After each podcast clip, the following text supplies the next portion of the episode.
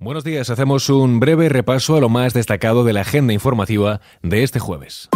ISFM Noticias con Jorge Quiroga. Hablamos en primer lugar sobre el delito de sedición. El Congreso debate las enmiendas a la totalidad contra los cambios en este delito. La Cámara Baja celebra un pleno extraordinario para debatir las enmiendas de PP, Vox, Ciudadanos y Junts per a la proposición de ley que plantea intercambiar el delito de sedición por el de desórdenes públicos agravados. De esta forma hablaba Miriam Nugueras, portavoz eh, de Junts, en el Congreso sobre alguno de los problemas que introduce esta reforma.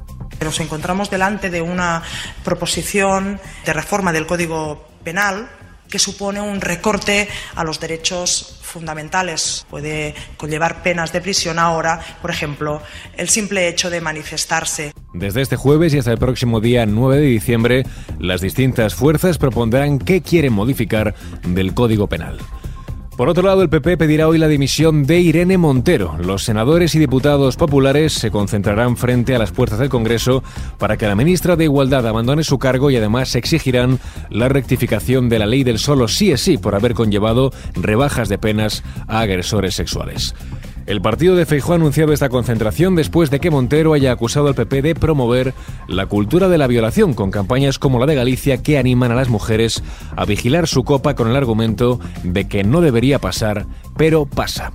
Sobre este asunto se pronunció ayer la ministra y vicepresidenta segunda, Yolanda Díaz. Creo que una campaña en la que se responsabiliza ¿no? a las mujeres de distintas formas de violencia es profundamente incorrecta debería de haber sido retirada con carácter inmediato, porque daña los avances necesarios que tenemos las mujeres. La violencia que sufrimos las mujeres es grave. La sufrimos en nuestros puestos de trabajo, percibiendo retribuciones diferentes, o, por supuesto, todo tipo de discriminaciones que sufrimos a diario con violencias múltiples. Los dirigentes populares Juca Gamarra y Javier Maroto encabezarán hoy a las 11 de la mañana esta concentración para pedir la dimisión de Irene Montero.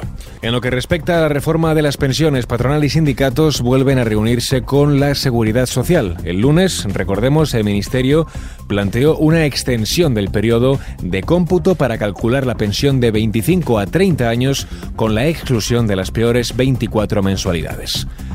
Más cuestiones. Dimitro Kuleva condena el ataque a la embajada ucraniana en Madrid. El ministro de Exteriores ucranio pide un severo castigo para los responsables del suceso de este miércoles. Recordemos, una carta explosiva ha causado heridas de carácter leve en una mano a un trabajador de la embajada. De esta forma, se pronunciaba al respecto el ministro del Interior, Fernando Grande Marlasca el herido es leve, el control de seguridad de esos paquetes es una empresa privada, no, es, no son cuerpos y fuerzas de seguridad del Estado.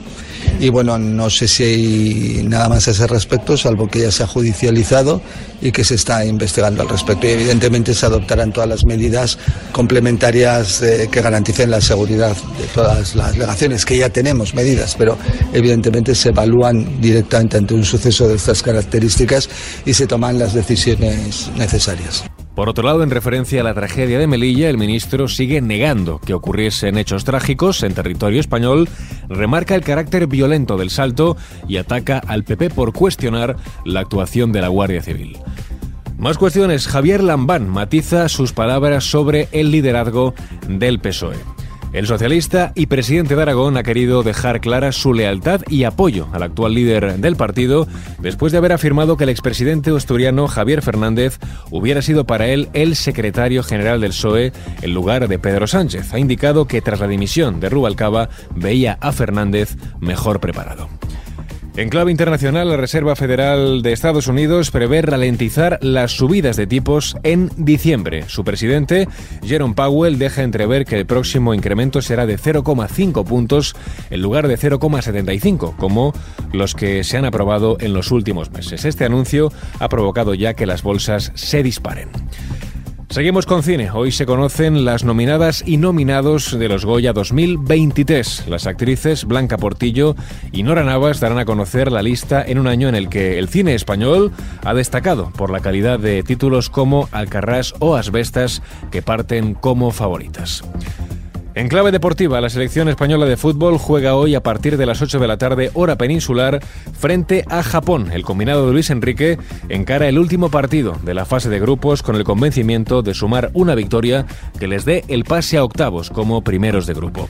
El seleccionador ha querido dejar claro que no van a especular con el resultado ante la posibilidad de que ser segundos de grupo evite un hipotético cruce en cuartos contra Brasil. Cuando tú estás convencido de que tu equipo es un muy buen equipo y que queremos jugar siete partidos, no se trata de quedar segundos. Nosotros queremos quedar primeros. Primeros. Eso significa jugar en octavos contra el que sea. Perfecto. Y en cuartos, en teoría dices que es Brasil. Pues muy bien, pues jugaremos contra Brasil. Pero primero hay que ganar a Japón. Nosotros no podemos hacer las cuentas de la lechera. El resto de partidos para hoy lo completan Costa Rica, Alemania, Croacia, Bélgica y Canadá, Marruecos. Y terminamos este repaso informativo dando el último adiós a Christine McVie, vocalista y compositora de Fleetwood Mac.